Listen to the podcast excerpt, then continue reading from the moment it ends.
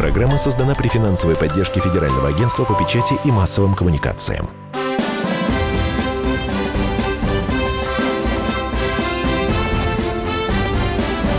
Предыстория. Мысли, факты, суждения –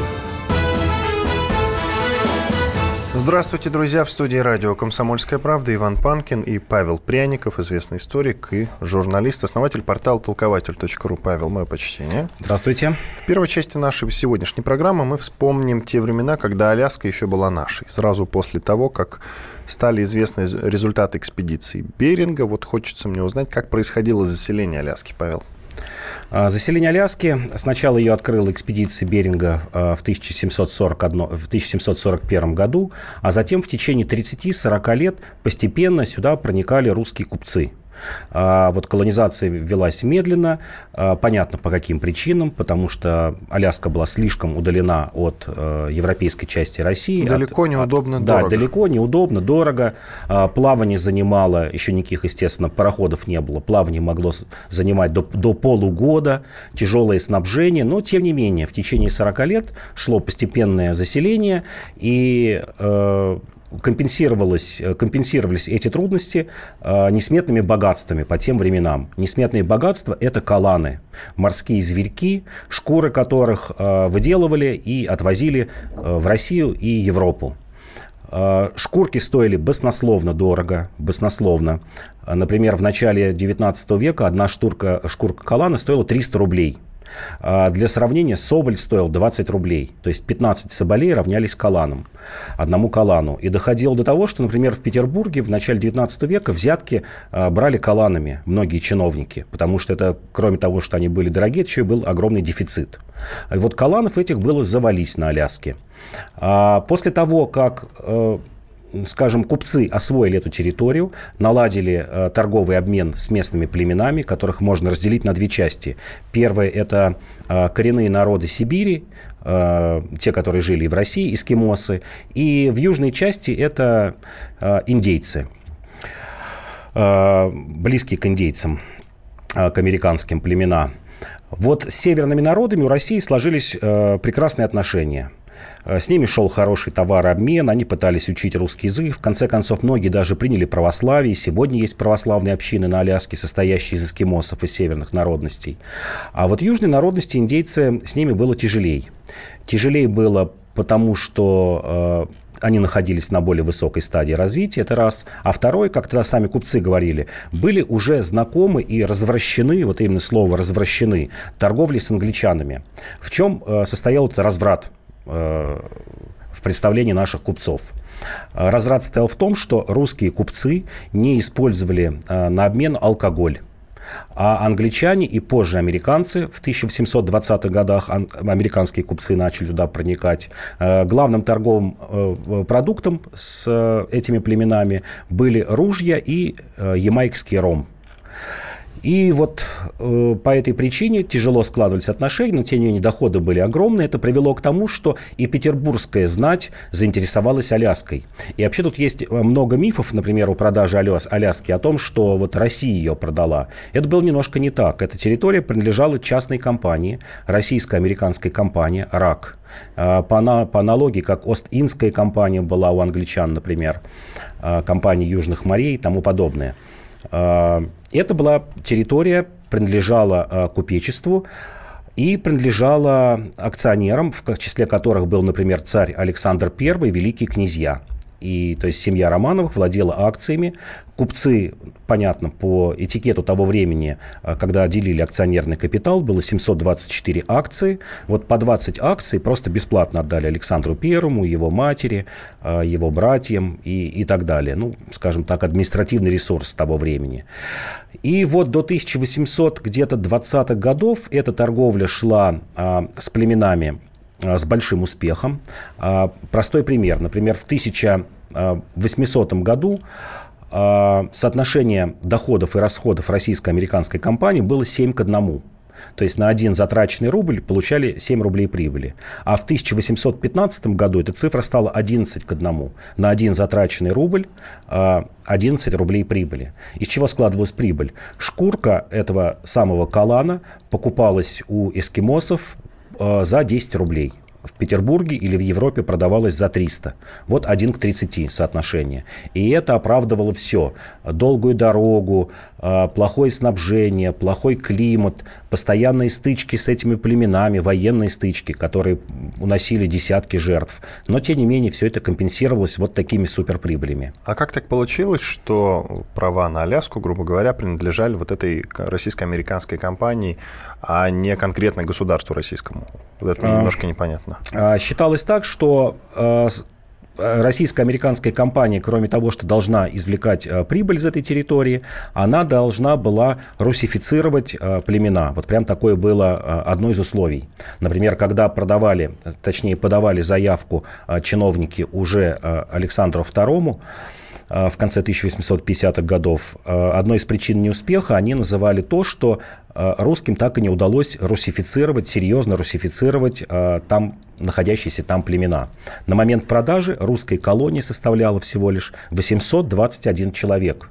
Это была незаселенная территория. Для примера, за сто лет западное побережье США и Канады увеличилось с 20 тысяч до 2 миллионов. Вот просто понимать, 821 русский на Аляске середины 19 века и 2 миллиона англичан и американцев. Это в районе современного Ванкувера, Портленда, Сиэтла, э, в, вот эти вот территории.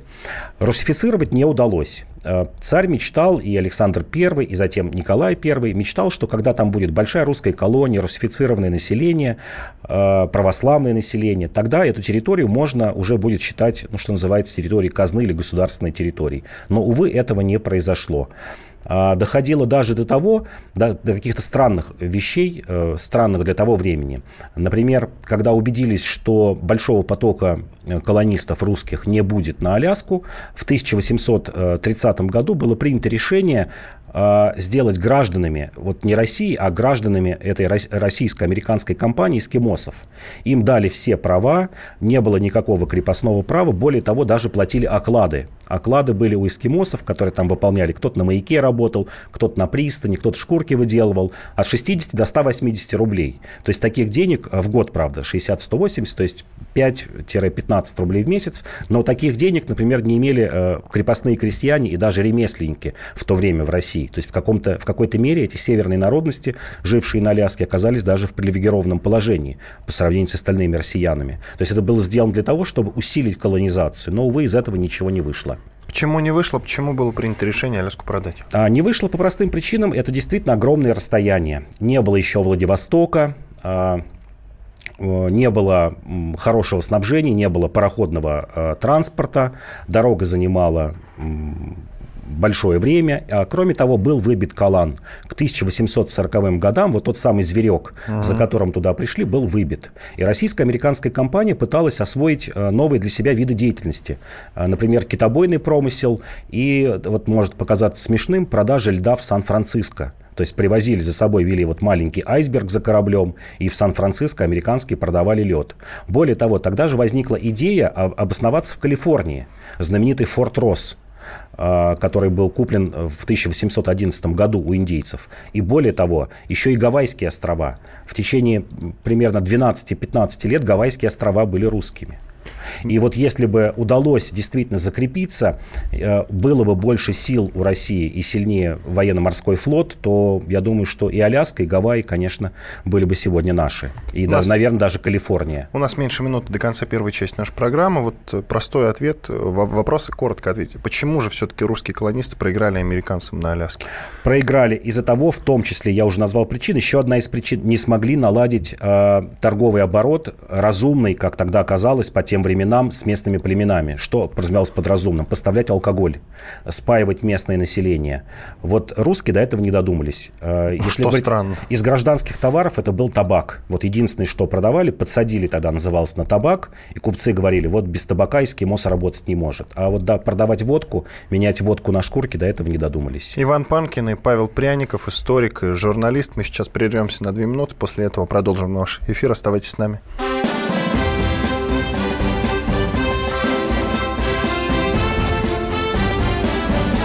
Предыстория. Мысли, факты, суждения. Можно бесконечно смотреть на три вещи. Горящий огонь, бегущую воду и телевизор. А телевидение можно еще и бесконечно слушать в нашем эфире. Потому что ведущие Егор Арефьев и Сергей Ефимов просто огонь. И никакой воды. Только главное, что стоит посмотреть, а чего лучше никогда не видеть. Программу «Глядя в телевизор» слушайте по средам с 8 вечера по московскому времени.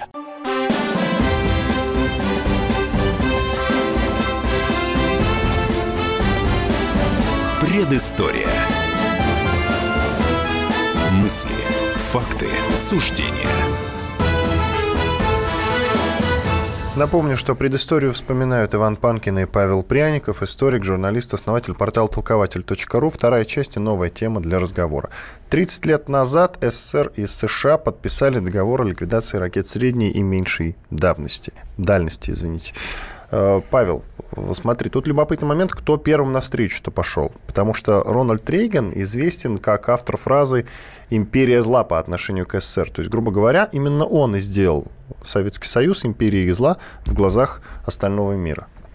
Конечно же, первым навстречу пошел Горбачев. И не только он, а вообще все руководство Политбюро здесь важно подчеркивать, потому что первые годы правления Горбачева э, было коллективным, как это было установлено в позднесоветское время, что главные решения э, принимались коллегиально, голосованием на Политбюро. И э, перед тем, как заключить этот договор э, на переговорах э, в США с 7 по 9 декабря 1987 года, в Политбюро голосовали за это решение и единогласно проголосовали, то есть делегировали Горбачеву полномочия подписать этот договор. Верхушка э, Советского Союза э, первая пошла на уступки э, американцам.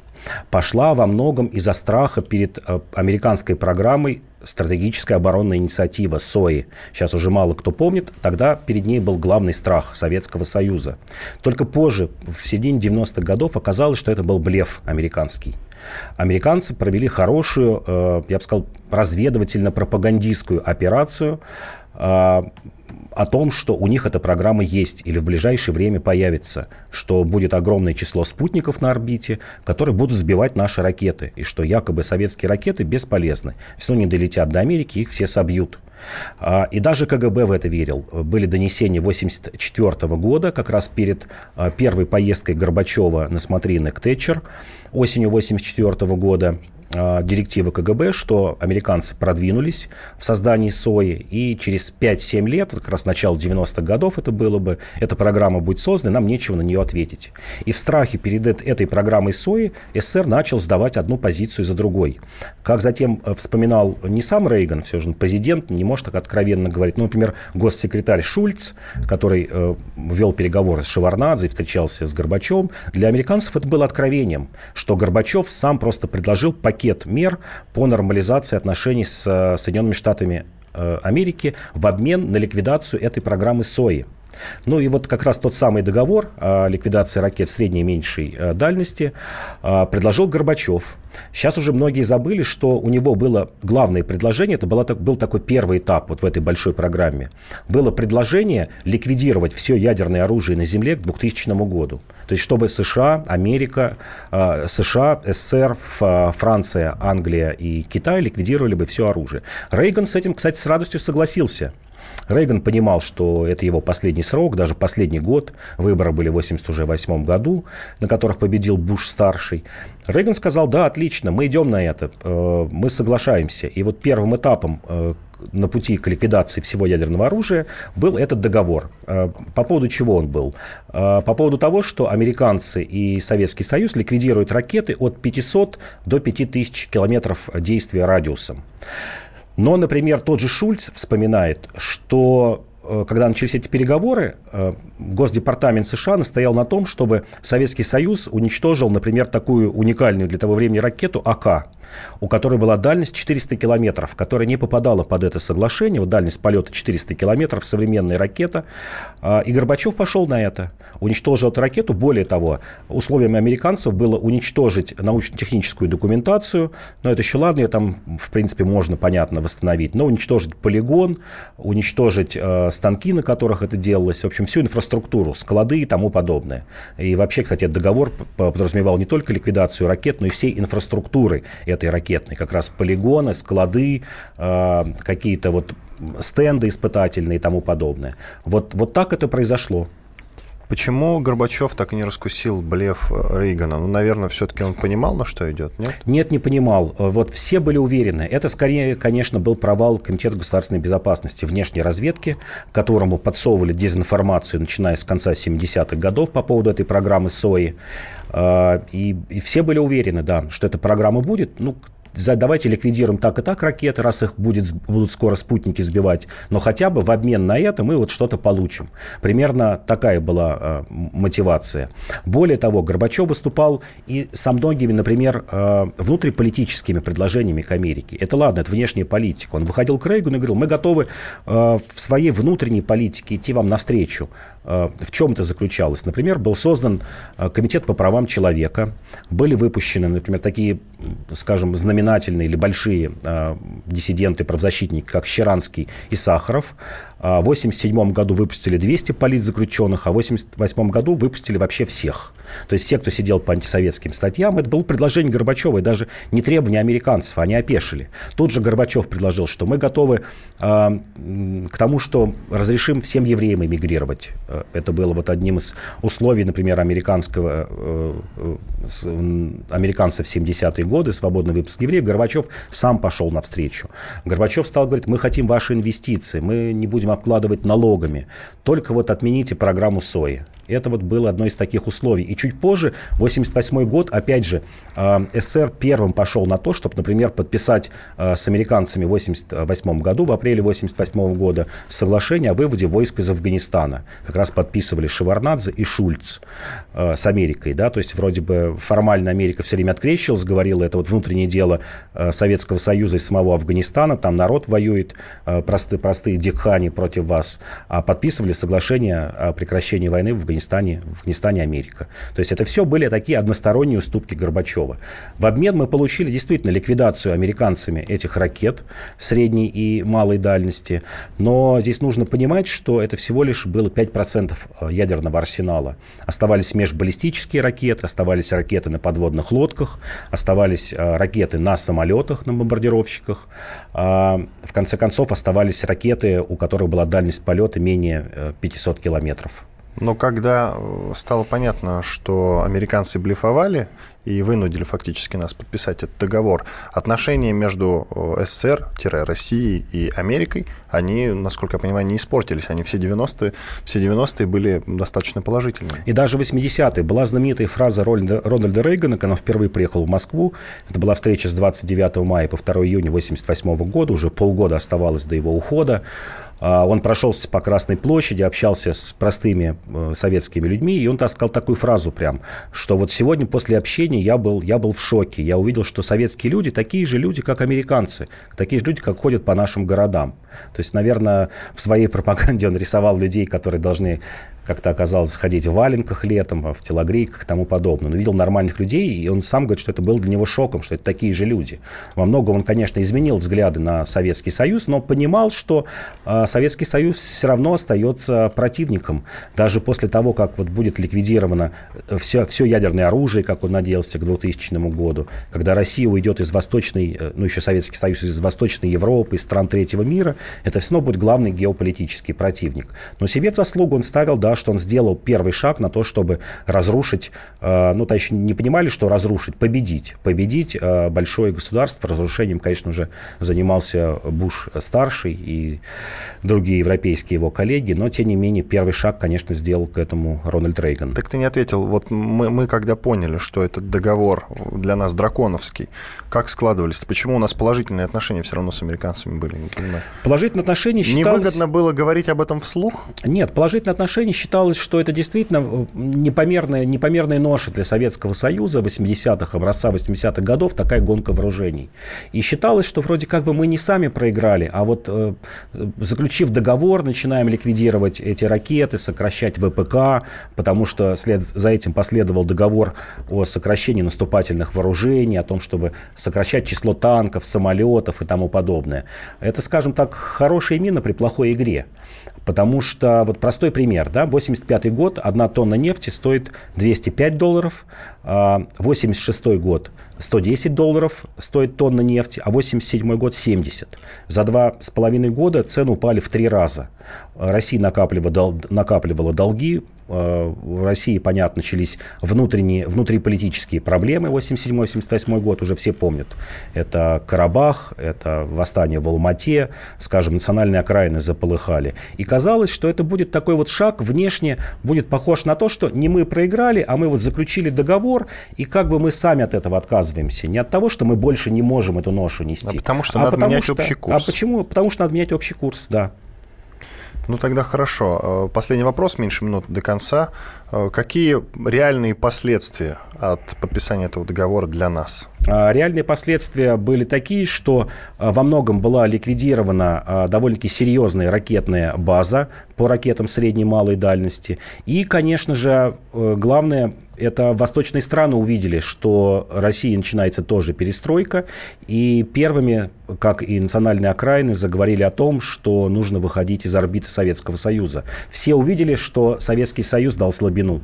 Иван Панкин и Павел Пряников, историк, журналист, основатель портала толкователь.ру. Прервемся на 4 минуты. После рекламы хороших новостей продолжим.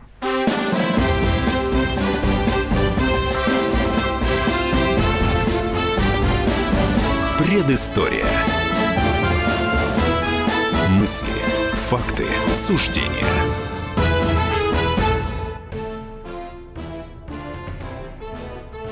Товарищи солдаты и офицеры российской армии. Полковник Баронец разрешает обратиться. Звоните и задавайте накопившиеся вопросы. Угроза НАТО, жилье для военнослужащих и перевооружение России.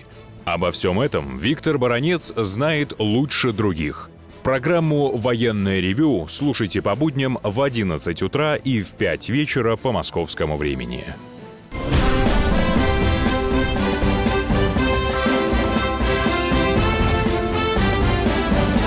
Предыстория. Мысли, факты, суждения. В студии радио «Комсомольская правда» по-прежнему Иван Панкин и Павел Пряников, историк, журналист, основатель портала толкователь.ру. 11 декабря 1941 года Германия и Италия объявили войну США. Сейчас будем говорить в этой части нашей, нашей программы о том, зачем они пошли на такой безумный шаг. А ведь и правда, Павел, зачем это нужно было? Вот, например, ну, Италия была союзником Германии, это понятно было. К тому же Япония уже, насколько я понимаю, Перл-Харбор уже случился, да? да? 7 декабря. То есть, грубо говоря, война уже началась между ними. Союзник э, Германии, Япония напали на США и фактически э, позволили американцам сделать вот этот шаг в пользу того, чтобы отправиться в Европу, да? Я правильно понимаю? Да, правильно. Шаг, конечно, был безумный. А, Все окружение Гитлера потом то, которое сохранилось после войны, вспоминала и говорила, что это было начало конца. Это же еще совпало не только с американским Перл-Харбором 7 э, декабря, но и с контрнаступлением под Москвой 6 декабря. То есть э, с двух сторон э, получается вроде бы противоположные сигналы, вроде бы японцы начинают воевать, а, наконец-то большие силы бросают на кого-то, с другой стороны, немцы терпят первые поражения, я бы сказал, вообще первые поражения в, во Второй мировой войне, потому что до этого никто немцам отпор не мог дать до этой даты. А, единственное объяснение, которое, например, произносил а, Типельскирх, знаменитый немецкий генерал, который написал двухтомник большой о Второй мировой войне, он хотел таким образом поддержать Японию, вот он объясняет. Поддержать Японию зачем? Затем, чтобы она начала войну против Советского Союза. Но здесь тоже не укладывается в голове, потому что Япония к тому времени вела и так уже войну на трех фронтах. Вот на трех. У нее продолжалась бесконечная война в Китае, которая началась фактически в начале 20 века и так и не заканчивалась, но формально с 1931 года. У нее была война в районе Тихого океана Индонезии, туда в сторону Австралии, Папуа Новая Гвинея, и война в сторону на запад Индия. И японцы открывают четвертый фронт с Америкой, и пятый фронт они просто не потянули бы. То есть тут просчет Гитлера был огромный. А, более стройную версию затем чуть позднее дал министр вооружений а, Германии тот, он 29 ноября, это такая предыстория, 29 ноября пришел к Гитлеру э, и сказал, что великий Адольф, нужно заключать мир с Советским Союзом. Все, надо смотреть правде в глаза, надо заключать мир или хотя бы начинать окопную войну. А, мы должны признать, что мы проиграли Блицкрик. А, нужно идти хоть на какие-то переговоры. И если мы хотим даже продолжать войну, то все силы нужно обрушить на Англию, оставить Советский Союз а, в покое. И у Гитлера зародилась мысль, что зреет заговор среди генералов, среди верхушки э, Германии. И этим шагом он показывал, что нет, ребят, вы никуда не денетесь, война будет продолжаться. Это как бы первое объяснение. Второе объяснение э, уже объясняли наши разведчики гораздо позже, в 70-е, 80-е годы, а то и в 90-е. А, это опять же было связано с тем, что ближайшее окружение немецкое было недовольно Гитлером, готово было пойти на переговоры с Советским Союзом.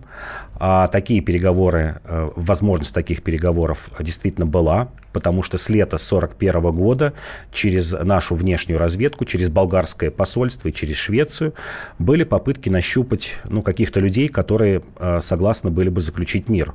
И одно из условий Сталина было, что да, мы готовы заключить мир с Германией, но не с Гитлером что ни, на, ни самого Гитлера, ни нацистской верхушки быть не должно. Если в Германии сменится власть, придет нормально не нацистская власть, мы с такими людьми готовы вести переговоры. И Гитлера действительно вот зародилось сомнение, что генералы ему верны, и война с Германией, она взбодрит и немецкую нацию, ой, война с Америкой, и как-то заставит, э, ну, что называется, отбросить э, сомнения в Гитлере вот эту вот э, высшую немецкую элиту. Ну, то есть, я тебя правильно понимаю, если бы Германия не напала на Перл-Харбор, Америка так и продолжала бы стоять. Да. Извини, Япония так, Япония, если бы не напала на Перл-Харбор, США спокойно стояли бы в сторонке. Конечно. Но при этом тогда бы Япония отправилась на Россию, и было бы открытие второго фронта, правильно? Да, да, правильно. Если бы Япония не напала на США, то, скорее всего, она напала бы на Советский Союз. Причем как раз, я думаю, осенью или зимой 1941 года, в момент атаки э, на Москву. И мы не смогли бы снять э, знаменитые вот эти сибирские дивизии, которые как раз с Дальнего Востока пришли и положили начало разгрому немцам. Это раз. А второй, США, скорее бы всего, почти до окончания войны стояла бы в стороне. Это был бы, конечно, такой, как то называли, положительный нейтралитет. Не совсем нейтралитет, такой положительный. Вроде бы мы в войну не вмешиваемся, но помогаем э, Китаю, помогаем Советскому Союзу, помогаем Англии, но помогаем деньгами, материалами какими-то, даже не вооружениями. Потому что было такое условие, э, оно было странное, но логичное. В 1937 году принято Конгрессом, что любая нейтральная страна может э, приплыть на своих э, кораблях, прийти на своих кораблях, закупить все, что им думается, отдать деньги и уйти к себе. То есть этим пользовалась, например, и Германия до 1940 года. Э, приплывала, при, приходили сюда, в Америку, брали там, я не знаю, каучук, э, порох и тому подобное, вольфрам, и отправлялась в Германию. И это бы продолжалось бы и в 42 и в 43 годах бы. То есть не американские суда, а, например, мы как-то должны, ну, видим, по Тихому океану приплыть приплыть, там что-то привезти, англичане, которых топили немцы. И здесь нужно главное понять, что даже осенью 1941 года американское общество и американские элиты были против войны. Я уже вот в прошлых передачах говорил о соцопросах. Рузвельт был э, за войну. Рузвельт и его ближайшее окружение. Но соцопросы показывали, что даже вот 41 год, э, осень 41 года, всего лишь около 40% американцев были за войну. А еще год назад э, всего лишь 10%.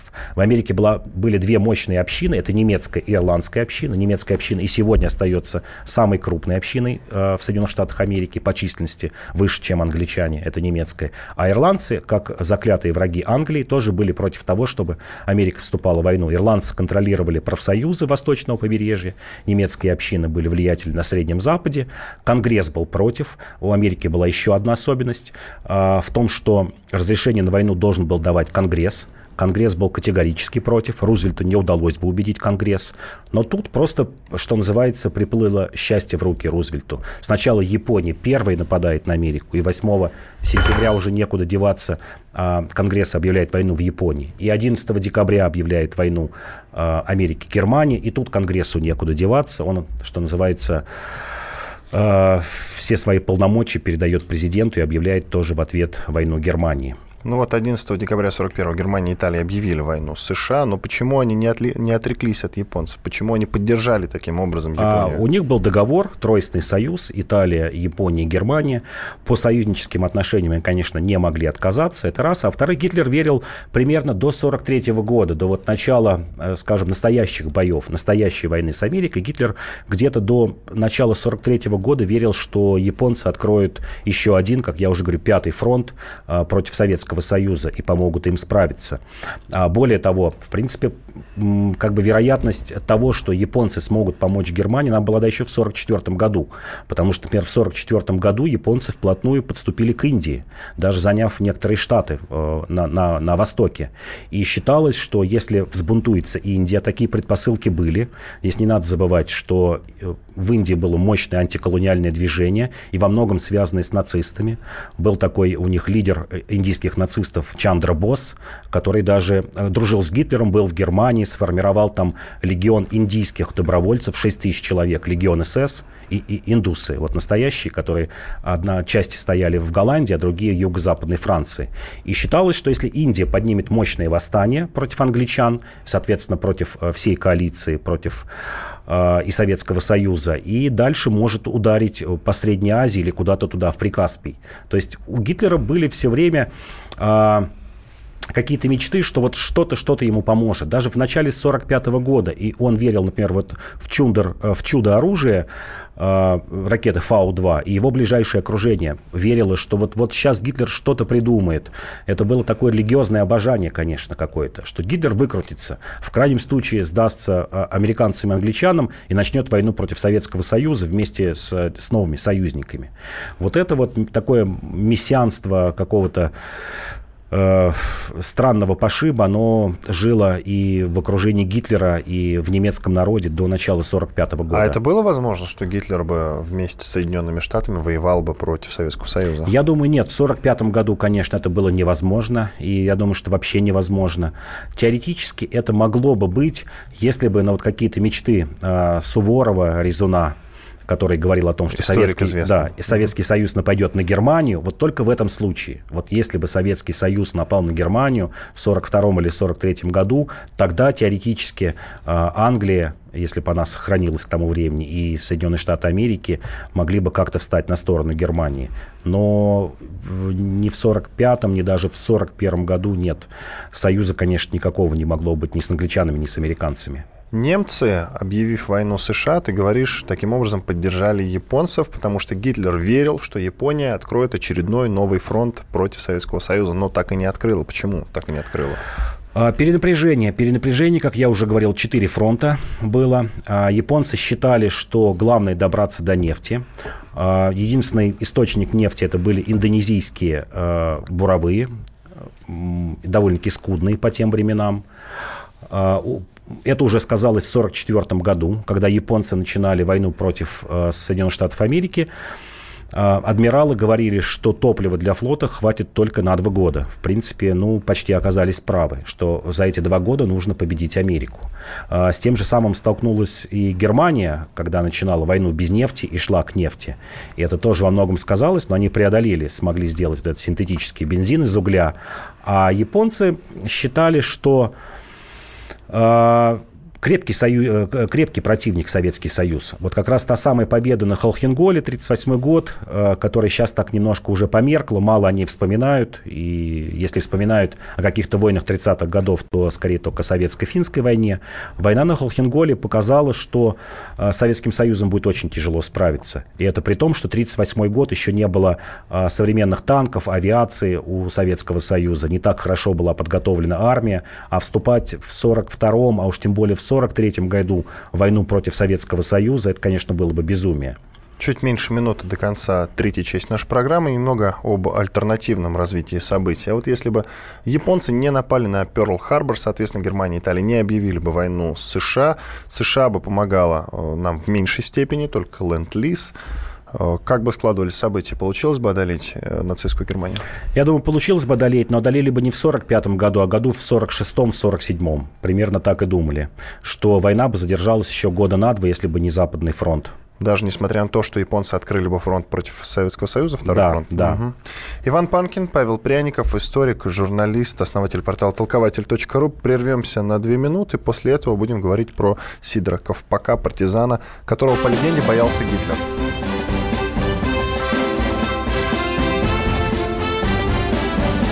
Предыстория. Мысли, факты, суждения. Товарищ адвокат! Адвокат! Спокойно, спокойно. Народного адвоката Леонида Альшанского хватит на всех. Юридические консультации в прямом эфире. Слушайте и звоните по субботам с 16 часов по московскому времени.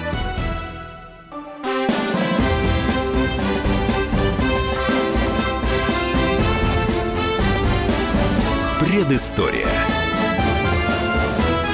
Мысли, факты, суждения. Иван Панкин и Павел Пряников, историк, журналист, основатель портала толкователь.ру. Финальная четвертая часть нашей программы. Мы будем говорить, как я и анонсировал в третьей части, про Сидора Ковпака. Это советский военачальник, государственный общественный деятель. Во время Великой Отечественной войны командир партизанного, партизанского отряда, дважды Герой Советского Союза, и человек, партизан, которого по легенде боялся сам Гитлер, на секундочку. А правда боялся или это просто легенды, которые ну, пропаганда раздувала? Да, это, конечно, неизвестно. Гитлер э, вряд ли там прям совсем его фамилию упоминал, но немецкие генералы действительно его боялись. И я бы здесь сказал, он еще идеально, конечно, подходит и под революционера. Мы тут в последней части обычно говорим про 17-й год, столетие. Человек, принимавший участие э, в гражданской войне, более того, он был в Чапаевской дивизии и в этой Чапаевской дивизии принимал активное участие в борьбе против белых. А, и вообще человек удивительной судьбы. А, судьба удивительная хотя бы в том, что Человек, в общем-то, геройски воевал еще на Первой мировой войне, получил два георгиевских креста, что многое говорит, был в Чапаевской дивизии, а затем был такой вот период хозяйственной деятельности, 20-30-е годы, незаслуженно забытый, возможно, герой гражданской войны, был руководителем сельхозартели, а, затем колхоза. А, уже, скажем, в конце 30-х годов на пике, что называется, вот своей карьеры был начальником гор исполкома маленького городка Путивль а, в Сумской области. Население было 7 тысяч человек всего лишь. Ну и кажется, когда началась война, 41 год, ему уже было 54 года, ну что там уже, надо в эвакуацию куда-то уезжать. И вот здесь у человека открывается второе дыхание, по-другому сказать нельзя. А, он формирует партизанский отряд, эвакуирует все, что можно из городка, формирует небольшой партизанский отряд, буквально из 20 человек. И вот в возрасте 54 лет уходит в лес и начинает воевать против немцев. И воюет так, что в в 1942 году в мае он приехал на встречу со Сталином. Его отряд уже разросся до тысячи человек. Это была знаменитая встреча красных э, партизан, э, руководителей партизанских отрядов. Э, приезжает Сталин вообще там в каком-то полном шоке, оцепенении, что люди без поддержки, что называется, там было такое слово, с большой земли, смогли сделать такой большой отряд. Дальше уже, конечно, вторая половина 42 года начинает поступать помощь. Помощь уже приходит от э, НКВД, от э, Красной Армии, но, тем не менее, первый год, первый год начала вторая половина 41 года и первая половина 42 года отряд существовал автономно. И удивительный человек судьбы в том, что вот в 43 году, уже получается 56 лет человеку, он получает звание генерал-майора, не имея при этом никакого офицерского звания. Это редчайший случай. То есть фактически из солдат вот гражданскую войну он закончил обычным бойцом. В Первую мировую войну был вот звание рядовой. Что-то вроде почетного. Это не почетное, да? это реально, нет, реальное звание генерал-майора, погоны ну, вот и так далее. почетный Оскар, ну, допустим, да, возрастным да, актером да. уже. Это вот. был, я сейчас даже не могу припомнить случаи э, в истории даже Великой Отечественной войны, когда проходили довольно-таки быстро вот эти ступеньки, из лейтенанта могли стать генералом э, к концу войны, но чтобы из рядового стать генерал-майором, это вот, наверное, был единичный случай. Получил э, он две звезды Герой Советского Союза, э, заслуженно а, получил множество орденов, но прославился, конечно, не орденами, не тем, что получил э, генеральское звание в 56 лет, минуя все ступеньки, а, конечно, своей борьбой. Борьбой против немцев по тылам. Это был знаменитый действительно гремевший на всю Украину, Белоруссию и часть даже российских областей знаменитый, знаменитый партизан, который внушал ужас немцам. Но вот, например, простые отчеты по его деятельности за 42-43 год. Было 52 эшелона пущено под откос и уничтожено, например, даже 24 танка. То есть партизанский отряд уничтожил 24 танка. И несметное число мостов, а, каких-то там машин одиночных, грузовых, несколько тысяч немецких солдат, но самым знаменитым это, конечно, стал его Карпатский рейд, когда отряд в две с половиной тысячи прошел э, полторы тысячи километров в Карпаты, в тыл э, немцам, западной области, Беларусь, э, западной области Украины, и отрезал очень многие коммуникации при наступлении нашей армии, немецкие коммуникации перерезал. Там, кстати говоря, был очень тяжело ранен, вывезен на Большую Землю, 1944 год, получил уже потом как раз звание э, Герой Советского Союза второй раз. И уже в, э, после этого ранения, конечно, оставил активную деятельность. Ну и, в общем, всю свою задачу он, конечно, выполнил к 1944 году. Даже тысяча человек – это очень большая численность для партизанского отряда, не говоря уже про две с половиной тысячи. А вот у него были какие-то стратегические навыки, как у полководца, откуда, где он их а, получил? Как, как, раз, как раз этого не было. Как раз этого не было. У него был э, комиссар один, э, который тоже возглавил небольшой партизанский отряд, по-моему, Надеждин его фамилия, э, погиб в 1943 году, который действительно заканчивал высшие военное командное училище, понимал в этом. А в дальнейшем, ну, безусловно, была связь с Большой Землей через радиостанцию, безусловно, координировались эти действия, но у Ковпака была и разветвленная сеть э, разведчиков по северу и востоку Украины. Что интересно, на Западной Украине так и не удалось ему создать эту разветвленную сеть разведчиков. И вообще, когда он вступил э, даже на территорию не Галиции, а Волынь, это район примерно ровно, а, нынешней Ровенской области Украины, вот там он уже почувствовал, что большой поддержки у мирных жителей не будет. И там ему пришлось тяжело. Вот эта карпатская операция, немцы сделали большое противодействие этому отряду. Отряд был разбит, вынужден был на несколько частей разделиться. Эти части отступали. То есть это не менее героическая история, чем Карпатский рейд. Еще, конечно, отступление вот этих частей по местности, а, в которой не было поддержки у мирного населения. Такая поддержка была у него в Восточной Белоруссии. А, даже север Украины, его родная Сумская область, Полтавская родная область, Черниговская. Вот там было более-менее все нормально. Ну и, кстати говоря, логически закончился, э, логически исторически, конечно, печальный в кавычках. Я вот здесь прочитал, вот не знал этого, что год назад, оказывается, в Киеве бюст Ковпаку снесли местные националисты. Ну, это вполне ожидаемо, с учетом э, декоммунизации, которая сейчас происходит на Украине. Тут вот любопытный момент. Э, скажи, ну, он участвовал в гражданской войне, а можно ли его революционером назвать? Ну, это не, не впрямую, конечно, революционер, а, но, в принципе, можно. У него был еще период, почему так ему удавалась эта хорошая партизанская деятельность. Был период под длиной почти в год, это 18-й год, когда он сформировал партизанский отряд в своей родной Полтавской губернии и вел борьбу против, против немцев потому что Украина была до ноября 18 года оккупирована немецкими войсками, а, приобрел тот, тот самый партизанский опыт, кстати, был близок к левым эсерам, и здесь надо подчеркнуть особо, что очень много и, скажем так, знаменитых чекистов и партизан вышло из левых эсеров, которые были приучены к террористической деятельности против царского правительства, были приучены к каким-то тайным операциям, то, что тогда называлась боевая организация э, эсеров.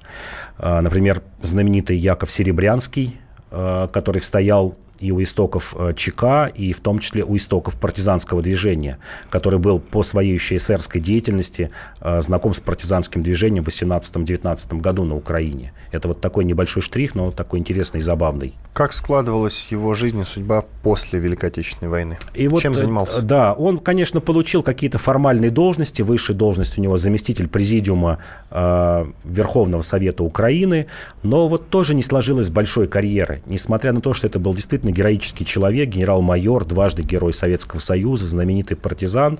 А, прославился он в основном, как вот сегодня бы сказали, а, правозащитной и благотворительной деятельностью, вот как ни странно.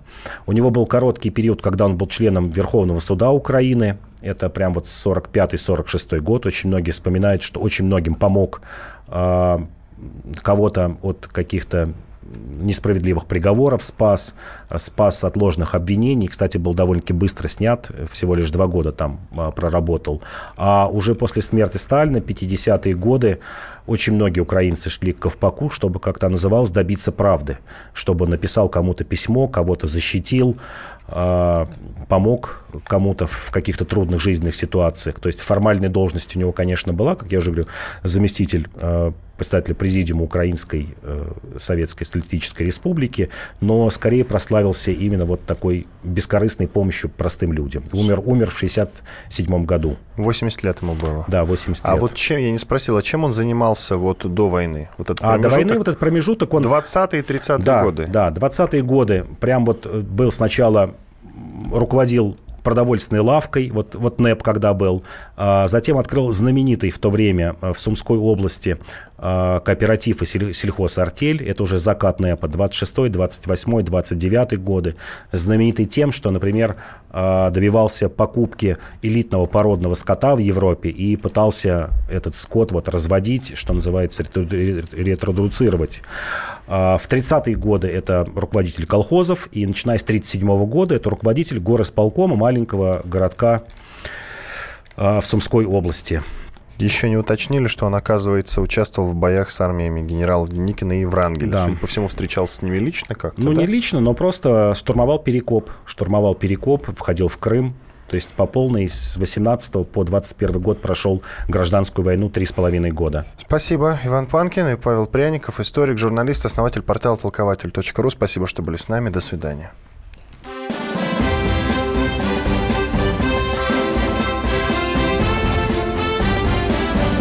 Предыстория. Мысли, факты, суждения. Программа создана при финансовой поддержке Федерального агентства по печати и массовым коммуникациям. Каждый вторник с 10 утра по московскому времени в программе «Главное вовремя» садово-огородные советы в прямом эфире – про все, что э, зеленое, скажем так. Хочу, чтобы радиослушатели задавали свои вопросы. Большой эксперт. Самая удачная находка для всех работников мотыги и лопаты. Тетя Таня Кудряшова. И дети меня зовут мать всего зеленого. Вот такая петрушка на радио «Комсомольская правда». Слушайте и звоните по вторникам с 10 утра по московскому времени.